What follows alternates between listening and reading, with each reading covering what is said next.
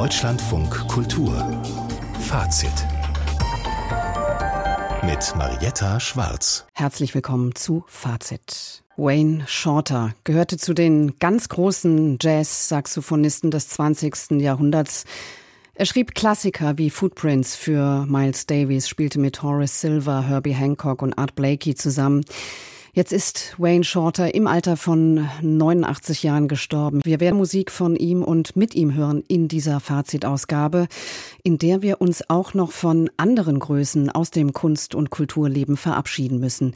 Die Fluxus-Künstlerin Mary Bauermeister ist gestorben, dazu mehr am Ende dieser Sendung und Peter Weibel, Medienkünstler, Medientheoretiker, Kurator und langjähriger Leiter des ZKM und noch viel mehr. Er wollte sich demnächst zurückziehen nach Wien in eine bewohnbare Bibliothek mit 120.000 Büchern. Zu spät. Nach kurzer Krankheit ist er gestorben. Am Sonntag wäre er 79 Jahre alt geworden. Marie-Dominique Wetzel erinnert an einen Tausendsasser, der sich auch von Walli Export an einer Leine auf allen Vieren durch Wien führen ließ. Wer einmal das Arbeitszimmer von Peter Weibel hoch oben unterm Dach des ZKM betreten durfte, wird den Anblick wohl nicht vergessen. Ein großer, langgestreckter Raum voll hüfthoher Büchertürme, die nur schmale Durchgänge freiließen. Peter Weibel war im positiven Sinn ein Workaholic oder wie er selbst sagte, von Arbeitswut besessen. Man kann man wahnsinnig froh sein, dass man Arbeit hat, noch zu so einer Arbeit, die man gerne macht. Das ist so ein unglaubliches Geschenk. Peter Weibel reichte auch nicht ein Job. Er war Künstler, Kurator, Dozent und Medientheoretiker. Und natürlich hat der 1944 in Odessa geborene Peter Weibel auch nicht nur ein Fach studiert. In Paris fing er an, Literatur zu studieren. Dann ging er 1964 nach Wien, um zuerst ein Medizinstudium zu beginnen, um dann zur Mathematik mit Schwerpunkt Logik zu wechseln.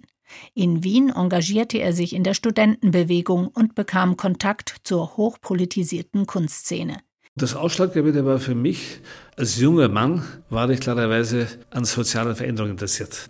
Und die Kunst schien es ein Medium, wo man soziale Veränderungen zumindest vorschlagen kann. Er wurde einer der Mitbegründer und Protagonisten des Wiener Aktionismus, ein Verbund junger Künstlerinnen und Künstler, die mit spektakulären Aktionen in der Öffentlichkeit für Aufsehen und Skandale sorgten. Am berühmtesten wurde wohl die sogenannte Hundenummer. Peter Weibel ließ sich 1968 von seiner künstlerischen Partnerin Walli Export an einer Hundeleine auf allen Vieren durch Wien führen. Peter Weibel wendete sich zunehmend den neuen Medien wie Video und Fernsehen zu und war einer der ersten, die interaktive, computerbasierte Kunstwerke schuf. Ihm ging es darum, aufzuzeigen, wie wir die neuen Medien nutzen, nämlich oft kritiklos und fantasielos. Als Pionier der Medienkunst wollte er ausprobieren, was man alles mit den neuen Medien machen kann, abseits des ursprünglich angedachten Alltagsgebrauchs. Medienkunst hatte es damals wie heute auf dem Kunstmarkt schwer und auch in Museen und Sammlungen ist sie immer noch seltener vertreten als die klassischen Kunstformen. Das wollte Peter Weibel ändern und darum stellte er Ende der 90er Jahre seine eigene künstlerische Arbeit hintan und übernahm die Leitung des damals erst zehn Jahre alten Zentrums für Kunst und Medien, das ZKM in Karlsruhe. Das ist auch die Aufgabe, die ich dann freiwillig angenommen habe, weil ich mir gedacht habe, ich kann die Akzente setzen in der Kunstszene, die also in der Beförderung der Medien, die ich als Künstler alleine nicht durchsetzen kann. Das heißt, wenn ich möchte, dass die Medienkunst in ihrem wahren Charakter erkannt wird, dann habe ich hier die Möglichkeit, durch Ausstellungen das vorzubereiten. Peter Weibel hat das ZKM zum Mekka der Medienkunst gemacht, zu einer immer noch weltweit einzigartigen Institution, in der die neueste internationale Medienkunst präsentiert wird, zukunftsweisende Ausstellungsformate entwickelt werden und Weibels Team gemeinsam mit Gastkünstlern aus aller Welt an der Schnittstelle von Kunst, Wissenschaft und Gesellschaft arbeitet. Peter Weibel wird der Kunstwelt fehlen, als innovativer Ausstellungsmacher, als bestens vernetzter Kulturmanager, als visionärer Medientheoretiker und als ein im besten Sinne des Wortes Kunstbesessener. Ich bin Anhänger des berühmten Satzes von dem Dichter Mallarmé. Alles auf der Welt existiert nur dazu, dass es schließlich in einem Buch landet. Das ist ein wunderbarer Satz. Aber es muss nicht ein Buch sein, es kann ein Film sein, es kann ein Musikstück sein. Das heißt, die Kunst, das Werk ist die Summe des Lebens. Peter Weibel, Medienkünstler und langjähriger Leiter des ZKM, des Zentrums für Kunst und Medien in Karlsruhe. Er ist gestorben nach kurzer, schwerer Krankheit. Und eine der vielen Wegbegleiterinnen von Peter Weibel ist jetzt am Telefon. Christine Schöpf, langjährige Mitarbeiterin und zuletzt Co-Leiterin der Ars Electronica. Guten Abend, Frau Schöpf. Einen schönen guten Abend nach Berlin. Eine traurige Nachricht für viele, ein großer Verlust. Sie kennen Peter Weibel ja. seit Jahrzehnten, haben mit ihm ja schon in den 90er Jahren zusammengearbeitet. Mhm. Wie war das mit ihm? Mit Peter Weibel war es immer spannend. Er war ein unheimlich liebenswerter Mensch, ein so kluger, wirklich kluger, wie ich nur ganz wenige kennenlernen durfte. Und er war andererseits wieder dann so, dass ich ihn am liebsten erwürgt hätte. es war wirklich nicht einfach mit ihm, weil er war unsäglich schlampig. Alles war immer zu spät. Und ach, das ist wirklich nicht lustig. Aber jede Diskussion mit ihm war wirklich spannend. Aber es war immer eine Achterbahn. Der war ja einer der Frühen, die Kunst und Wissenschaft also zusammengebracht haben. Ich könnte nicht sagen, war ihm die Wissenschaft wichtiger oder die Kunst wahrscheinlich das Zusammenspiel von beiden. Ein Zitat von Peter Weibel kursiert jetzt auch in den Nachrufen, und zwar der Satz, meine Haupteigenschaft ist die Geschwindigkeit. Würden Sie das bestätigen? Ja, das kann man wohl sagen. Ich kann mich erinnern, Peter hatte vor Jahren schon mit dem Herz zu tun. Und er hatte auch einen Herzinfarkt im Spital, wie er war. Und dann hat ihm der Arzt gesagt, er muss langsamer werden er muss sein Sprachtempo reduzieren, weil das Sprachtempo auch den ganzen Körper offensichtlich in ein ungesundes Tempo bringt. Ich kann mich nicht erinnern, dass der Peter irgendwann normal gesprochen hätte. Also er hat in einer Geschwindigkeit gesprochen und er hat aber auch in einer Geschwindigkeit gedacht, was nicht einfach war. Er war sehr stark von der Rationalität und er war von Logik geprägt. Und er war, wie er selbst von sich gesagt hat, er war natürlich ein Medienrebell. Das war er seit den 60er Jahren, also bereits im Wiener Aktionismus. Und das blieb er Zeit seines Lebens. Ich muss jetzt gerade an das Bild denken, was jetzt auch noch mal nachzulesen war. Peter Weibel wollte sich ja tatsächlich ins Private zurückziehen, jetzt in Kürze. Ende März sollte es soweit sein. Genau. Und man liest, er wollte sich eine bewohnbare Bibliothek bauen, ja. wo er zwischen den Büchertürmen in einem Aufzug hoch und runter fährt, genau. in dem er auch lebt. Also das passt sehr gut zu dem, was Sie gerade beschrieben haben, dass mhm. er nämlich immer in Bewegung war. Ja, also ich kann mich nicht erinnern, jemals den Peter erlebt zu haben in einem, wie wir in Österreich sagen, in einer Plauderei. Das hat es überhaupt nicht gegeben. Jedes Gespräch war zielorientiert, war in irgendeiner Form. Nicht in dem, was rauskommen sollte, aber es war immer ein Diskurs. Ein sehr intelligenter Diskurs. Sie haben beide sich ja mit Medienkunst, äh, mit der sogenannten Medienkunst, um den Begriff hatte man ja auch lange gestritten. Sie haben sich damit beide beschäftigt, als es noch sehr randständig war. Sie haben das ja gerade ja. schon angedeutet und dann eben auch bei der Ars Electronica zusammengearbeitet. Was mhm. hatte denn Peter Weibel für einen Blick auf diese Kunstform? Was hat ihn daran fasziniert? Äh, dem Peter hat das Neue sowieso funktioniert und es hat ihn fasziniert. Was kann man damit machen? Was bringt es, was verändert das. Er hat dann begonnen, auch als künstlerisch mit Computer zu arbeiten. Und er hat sowieso, er hat ja eh sehr früh begonnen, mit Medien, nicht gerade mit Computer, aber mit der Elektronik zu arbeiten. Er hat den experimentellen Film gemacht. Und da war die Logik dann, der nächste Schritt war klarerweise der Computer. Und wir waren bei Ars Electronica gerade daran interessiert. Nicht Hannes Leopold-Sieder, der die Art Elektroniker begründet hat. Für den war der Computer der Ausgangspunkt. Festival für Kunst, Technologie und Gesellschaft. Mhm. Und das passt heute noch. Und das hat den Peter Weibel auch interessiert. Inwiefern war er als Kurator da auch prägend? Schon. Oh ja. Er war als Kurator, er hat einige Projekte, die er also von sich aus vorgeschlagen hatte und andere haben wir wieder miteinander gemacht. Es waren in, in, insgesamt, der Peter Weibel war erstmals 84, da hat ihn Hannes Jürgol Seder eingeladen zur Ars Electronica. Und da kam dann der künstliche Wille, die erste Medienoper. Ich will darüber jetzt nicht gar nichts sehr ausbreiten, weil es hat so ungefähr nicht funktioniert.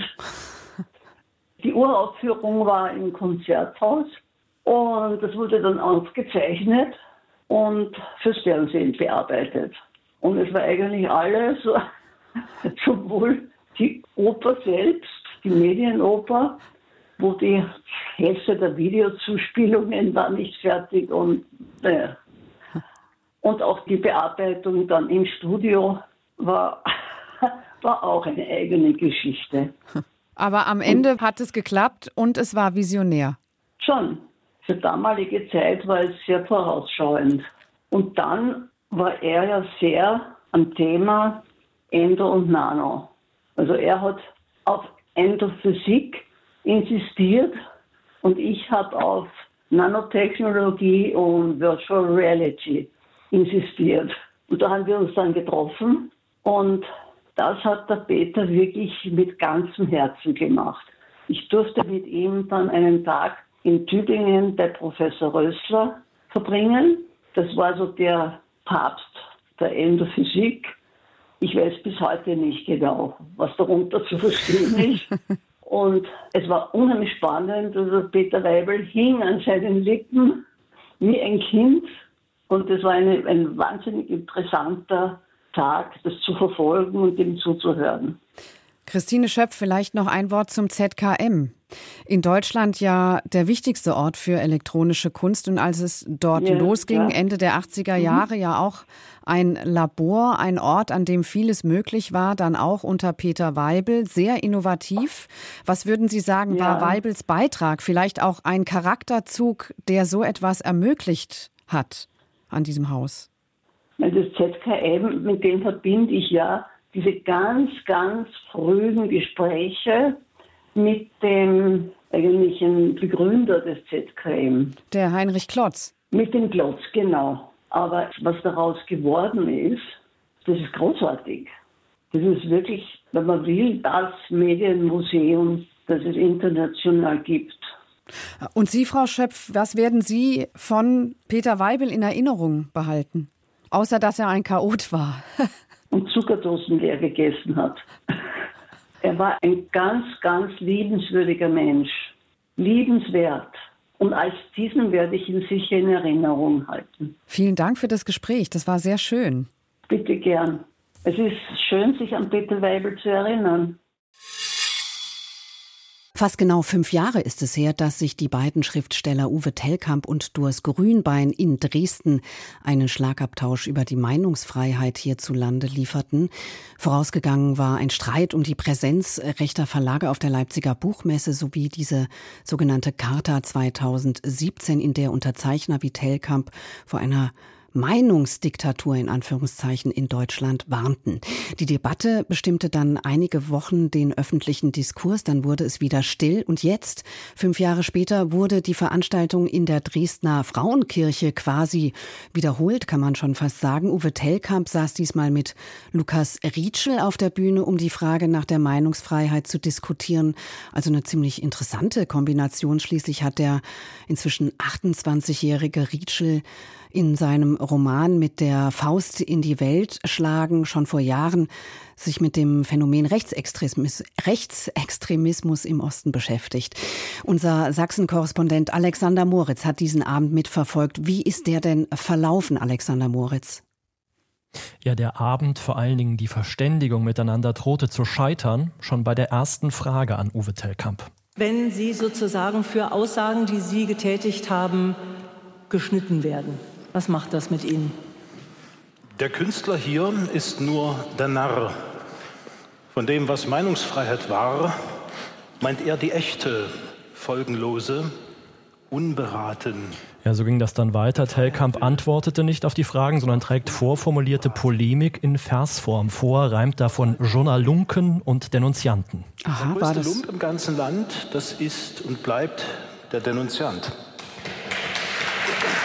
Von einigen in der sehr gut gefüllten Frauenkirche, da wurde das bejubelt, dieses bizarre Empörungsbrauchtum, das hat in Dresden ja seine Fans.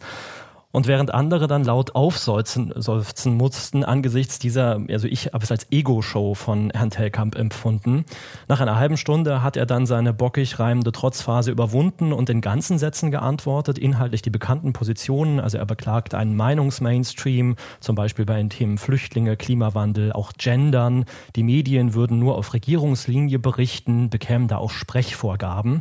Und demgegenüber saß Lukas Rietschel, der hat aus meiner Sicht sehr versöhnlich argumentiert, hat erklärt, ähm, dass Widerspruch eben auch zu einer Demokratie dazugehört. Er sieht auch eine Demokratisierung der Demokratie und sagt, wenn zum Beispiel mehr postmigrantische Stimmen gehört werden, dann ist das ja etwas Gutes, was aber eben auch bedeutet, dass eben bisher privilegierte Sprecher, alte weiße Männer nennen wir sie ja, manchmal etwas spöttisch, wie eben auch Uwe Tellkamp, dass die dann die Aufmerksamkeit teilen müssen und auch mehr Widerspruch ernten.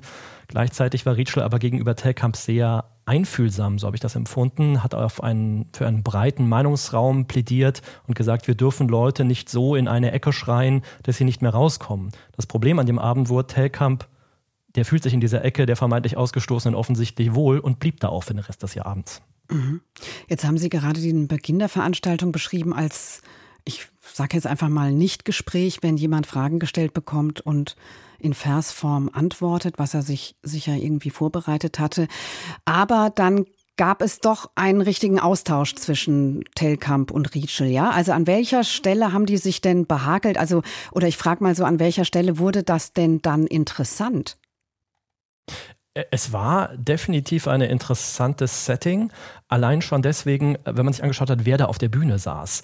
Ähm, das war eben anders und wie ich finde interessanter als bei der Debatte mit Doris Grünbein vor fünf Jahren, weil man ja eben Uwe Tellkamp, 54 Jahre, der Deutsche Buchpreis für den Turm, der liegt auch schon 15 Jahre zurück und Telkamp gefühlt sich ja so, äh, gefällt sich ein bisschen in der Rolle des Unterdrückten. Äh, ich empfinde ihn als etwas verbittert, dauergekränkt, mitunter zornig, so war er auch heute wieder. Auf der anderen Seite Lukas Rietschel, 28 Jahre, Rollkragenpulli, auch in Ostdeutschland aufgewachsen, in der SPD aktiv, Sächsischen Literaturpreis bekommen letztes Jahr. Der blickt auch nachdenklich auf die Welt, ähnlich wie Telkamp, aber viel, viel positiver. Und da ergab sich eben schon eine Spannung, auch aus zwei Generationen Perspektiven. Also Lukas Rietschel ist einfach 20 Jahre jünger als äh, Uwe Tellkamp. Und trotzdem haben die beiden nicht wirklich miteinander geredet, sondern es war, ähm, ja, man hat immer ins Publikum hineingeredet. Einige Male hat Rietschel auch Tellkamp etwas gefragt. Tellkamp saß da so ein bisschen, naja, für sich. Ich hatte nicht das Gefühl, dass er wirklich Interesse an der Debatte hat, sondern hat sich selber da gefeiert in dieser Pose. Ähm, das war etwas schade. Mhm. Jetzt ist ja viel passiert seit 2018. Sie haben das auch schon angedeutet. Pandemie, ein Krieg, der begonnen hat, Klimawandel, Identitätsdebatten, die ja auch heutzutage schärfer geführt werden als noch vor fünf Jahren. Würden Sie sagen, dieser Abend war in der Hinsicht anders als der vor fünf Jahren? Nicht wirklich. Ich habe das Gefühl, man ist eigentlich in dieser Debatte um Meinungsfreiheit, die ja auch in Sachsen gerne und immer wieder geführt zu werden scheint, keinen Schritt weitergekommen. Das Einzige, was neu war, ist, es gibt neue Themen, über die man sich entzweien kann. Also Corona, der Krieg gegen die Ukraine, auch die Energiewendepolitik, ähm, weiterhin die Frage nach dem Umgang mit Geflüchteten bei der Energiewende beispielsweise, da hat Telkamp dann auch nochmal gesagt, dass äh, er den Klimawandel ja eigentlich für gar nicht belegt hält mhm. und es die deutsche Klimaschutzpolitik nur deswegen gebe, weil, Zitat, wir hier die Guten sein wollen. Er hat das dann auch gleich noch verglichen mit den Anfängen des Nationalsozialismus und der Kulturrevolution im maoistischen China. Mal davon abgesehen, dass er quasi davon redet, dass wir hier eine Diktatur äh, möglicherweise bald bekommen. Und das waren dann auch so Punkte, wo Lukas Rietschel ähm, etwas ratlos daneben saß, beim Thema Ukraine mit seinem Plädoyer doch zumindest bei den Fakten zu bleiben. Dass der eigentliche Fakt, nämlich dass Russland die Ukraine angegriffen hat, dass selbst das immer wieder angezweifelt wird und verdreht wird. Und das ist wo es mir wahnsinnig schwer fällt, in diese Diskussion einzusteigen. Mhm. Weil wo, wovon gehen wir denn aus? Was nehmen wir denn jetzt mal an als Fundament und entwickeln uns weiter? Und das wäre für mich eine fruchtbare Diskussion. Aber wenn diese Faktenlage nicht anerkannt wird, dann weiß ich nicht, wo wir ansetzen sollen. Und da war er nicht alleine. Da war er nicht alleine, Alexander Moritz. Wird dieser Abend, ähm, glauben Sie, eine Debatte auslösen, wie sie vor fünf Jahren auch stattgefunden hat? Also der Überraschungseffekt ist ja nun mal weg. Man kennt die Haltung Uwe Telkamps. Es ist so, es ist eine Fortsetzungsveranstaltung gewesen, eine Neuauflage dieser Empörungsfolklore, die es hier in Dresden äh, gibt, die ja ihre Fans hat. Ich habe das empfunden als eine Art Psychotherapie auf offener Bühne für Uwe Tellkamp, aber auch für einen Teil dieser Stadtgesellschaft. Tellkamp dabei gewohnt selbstgefällig. Für manche ist er ja die Ikone der zu kurz gekommenen Lukas Rietschel saß teilweise etwas ratlos daneben und damit war er, denke ich, nicht der Einzige in diesem Kirchenschiff. Der Graben in Dresden, auch in Sachsen, der ist genauso tief wie vor fünf Jahren. Alexander Moritz über einen Diskussionsabend mit Uwe Tellkamp und seinem Schriftstellerkollegen Lukas Rietschel in der Dresdner Frauenkirche mit einem sehr erwartbaren Thema, nämlich der Meinungsfreiheit. Deutschlandfunk Kultur Kulturnachrichten und wir kommen zu den Kulturnachrichten und Frederik Wirwig. Berlins Kultursenator Klaus Lederer hat ein Konzept zur Erinnerung an die Kolonialgeschichte in der Hauptstadt ins Gespräch gebracht. Während einer Konferenz für ein gesamtstädtisches Erinnerungskonzept verwies der linke Politiker auf die sogenannte Berliner Konferenz von 1884-85, auf deren Grundlage Afrika in Kolonien aufgeteilt wurde. Für die heutige große Mehrheitsgesellschaft seien solche Fakten nicht präsent, sagte Lederer. Die Geschichte der meisten Orte, die koloniale Geschichte erzählen könnten, sei noch nicht erfasst Berlin brauche deshalb ein Erinnerungskonzept zu Lederer. Ein internationales Forschungsteam hat in der ägyptischen Cheops-Pyramide von Gizeh eine bisher unbekannte Kammer nachgewiesen. Das teilte die Technische Universität München mit, die mit einem Team an den Arbeiten mitgewirkt hat. Bereits seit Jahren hatten Messungen auf einen verborgenen Hohlraum hingewiesen. Dessen Existenz ist jetzt durch ein Endoskop, das durch einen Spalt zwischen Steinen geführt wurde, bestätigt worden. Vor allem für das Verständnis der Architektur sei der Nachweis des neuen Raums bedeutsam. Professor Christian Große von der TU München war maßgeblich an dem Forschungsprojekt in Kairo beteiligt. Man erkennt zum Beispiel, dass die Decke relativ glatt ist, während die Seiten ja nur grob behauen sind.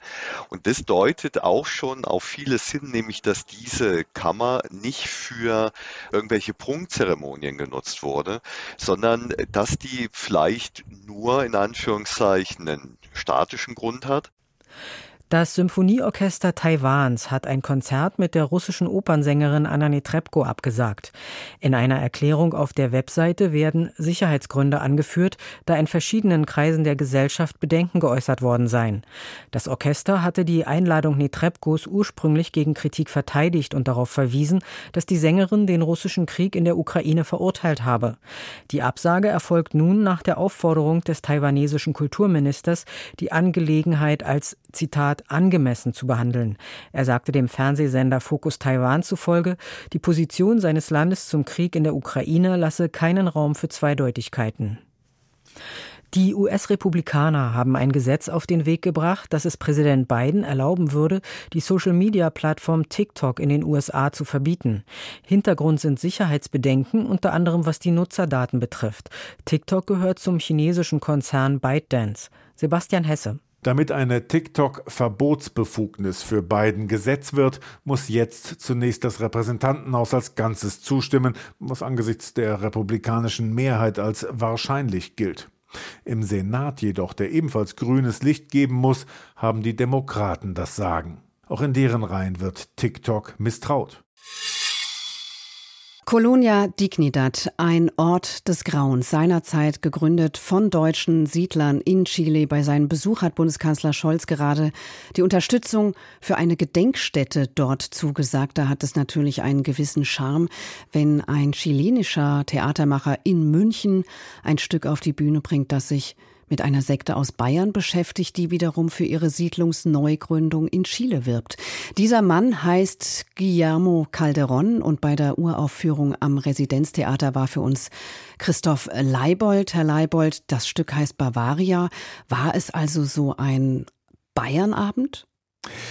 Ja, sagen wir so, das Bayern-Klischee wird vielleicht mal kurz hörbar immer wieder. Es gibt immer wieder zwischendurch ein Jodeln aus dem Off, was so wie so eine Verlockung einerseits der Heimat ist oder aber so der Warnton, der alle erinnert an äh, heimattümelnde Enge, der man entfliehen will. Denn das Stück handelt, Sie haben es erwähnt, von Frauen, die einen Chor bilden, da als Gruppe gemeinsam auswandern wollen. Übrigens nicht nach Chile, sondern nach Paraguay. Chile kommt dann auch noch ins Spiel. Ähm, sie suchen Natur, sie suchen Reinheit, Religionsfreiheit, sie sind Impfgegnerinnen und sie sind auch ähm, friedensbewegt bewegt. Ich will eigentlich nur eine Sache wirklich sagen, und das ist folgendes. Keine Atombombe wird jemals dort landen. Keine Druckwelle wird so weit reichen. Da drüben, da ist Hoffnung. Warum können wir nicht da wieder bei Null anfangen?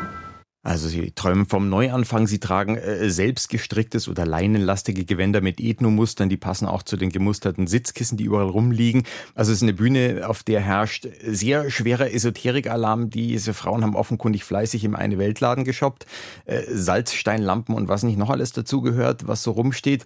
Also eher als mit dem Bayern-Klischee spielt mhm. Calderon und seine Ausstatterin Sophia Silvester Röpke eigentlich mit Esoterik-Klischees. Okay. Und es gibt also diesen Chor, einen Teil haben wir wir da gerade gehört. Äh, welche Funktion hat der? Also das Wort Atombombe tauchte da auf. Hat das also möglicherweise auch ganz aktuelle Bezüge?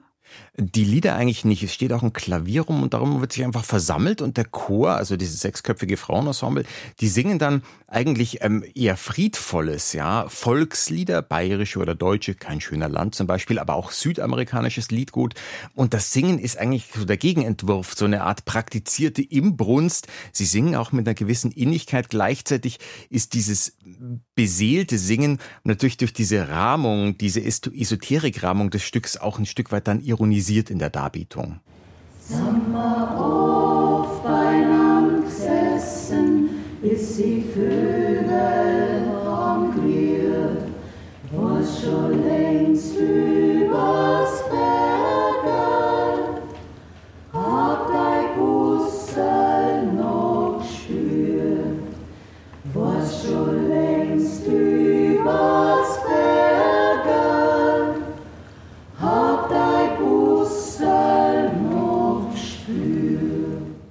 Also es ist auf dem Grad zwischen äh, Kitsch und echter Innigkeit. Und aber es ist immer harmonisch, wie die Gruppe singt. Ähm, aber die Gruppe an sich ist nicht so harmonisch. Äh, das ist eher der Kontrast, die Harmonie zu den Verwerfungen. Ähm, die haben nämlich eine von sich, Carola, zum Scouten geschickt nach Paraguay, ein Stück Land zu suchen für den Neuanfang.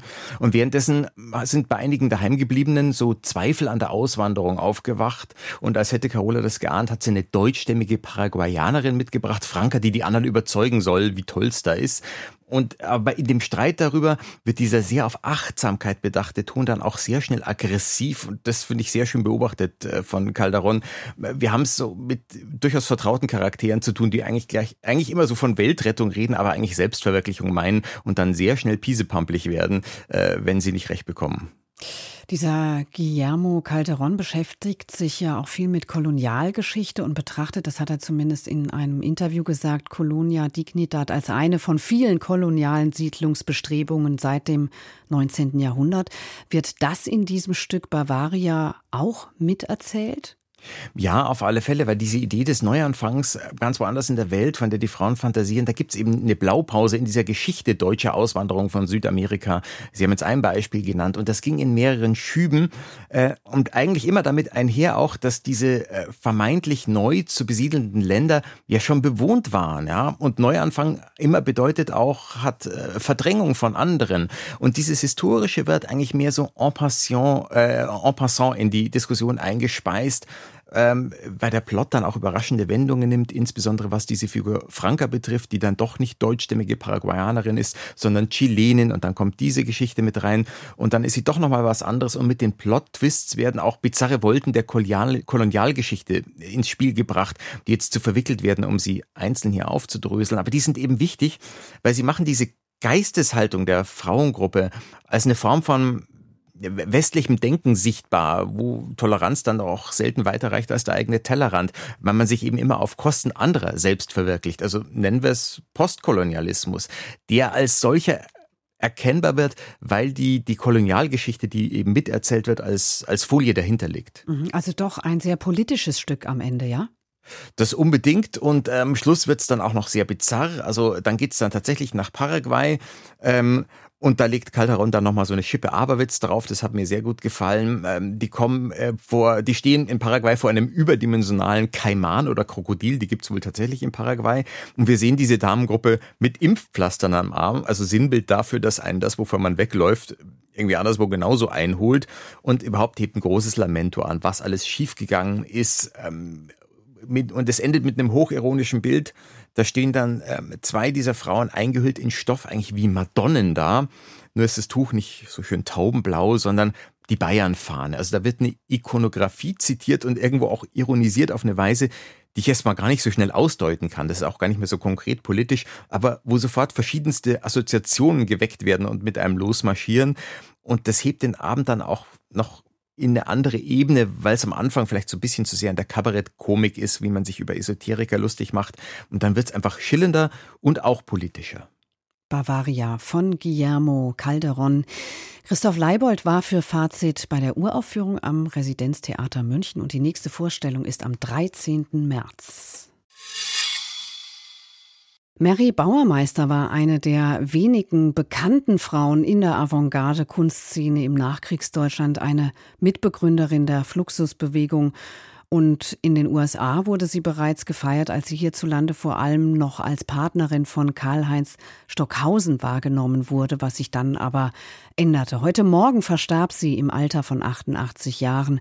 Christel Wester erinnert an sie. In Mary Bauermeisters legendärem Atelier in der Kölner Altstadt kamen um 1960 junge Künstler zusammen, die wenig später schon weltberühmt werden sollten.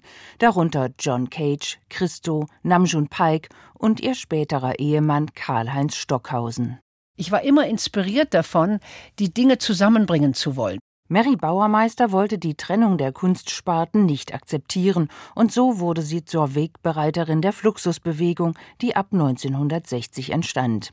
Um fließende Übergänge zwischen den Künsten, aber auch zwischen Kunst und Leben ging es den Künstlern, Musikern, Schriftstellern und Architekten, die sie in ihr Atelier einlud. Ich hatte immer ein Gespür für Authentisches.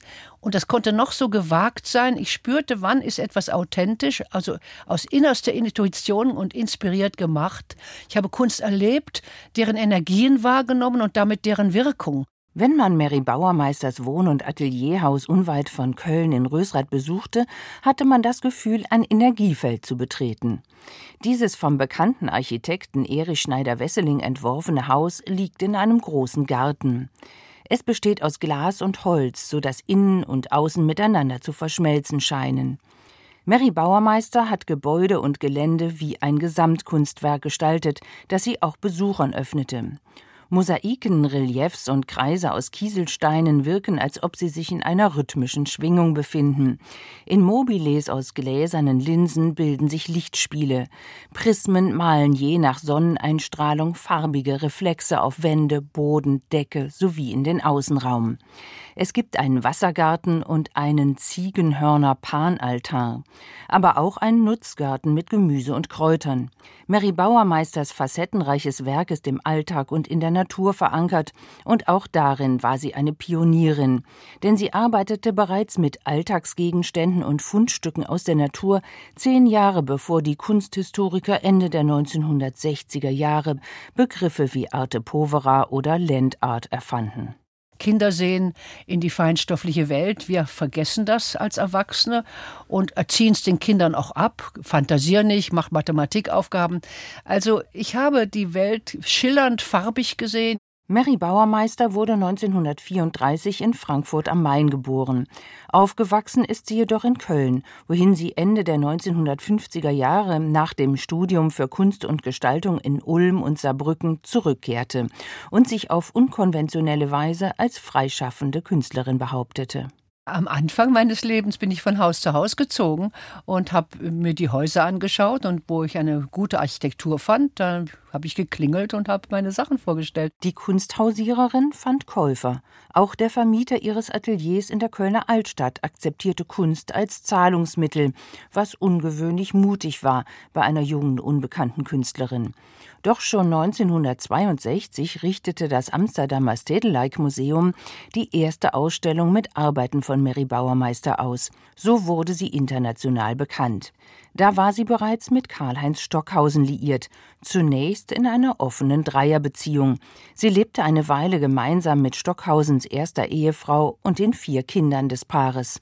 Denn Mary Bauermeister war nicht nur eine experimentierfreudige Pionierin in der Kunst, sondern auch im Leben.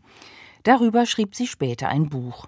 1962 ging sie nach New York, bewegte sich im Kreis der Pop-Art-Künstler um Robert Rauschenberg und Jasper Jones und hatte in den USA schnell Erfolg.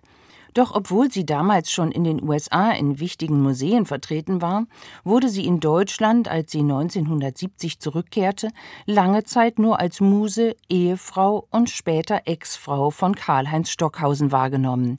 Damit ging sie jedoch selbstbewusst und gelassen um. Es macht mir nichts aus, im Windschatten von Platzhirschen, da kann man sehr ungestört arbeiten. Unverdrossen und mit unbeirrbarem Eigensinn hat Mary Bauermeister bis ins hohe Alter ihr vielschichtiges Werk weiterentwickelt.